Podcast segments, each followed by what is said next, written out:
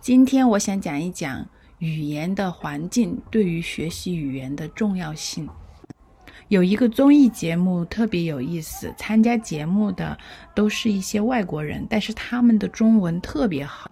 他们就在节目上聊一些话题，比如说各个国家不同的文化等等。我记得有一次。他们在探讨学习中文到底难不难。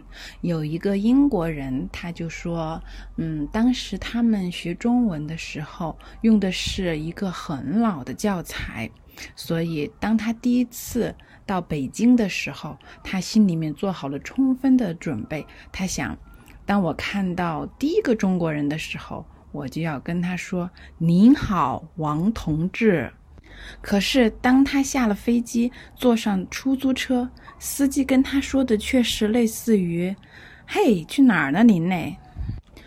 说话的速度特别快，而且好像跟他在书上学的完全不一样。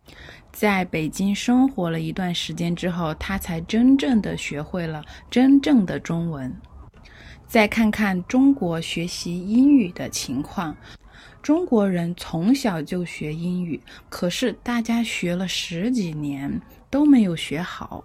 我最不喜欢的是有一些教学方法用中文来教英语，尤其是对于小朋友的英语启蒙，比如 nose nose 鼻子鼻子。这样的学习方法是特别不好的。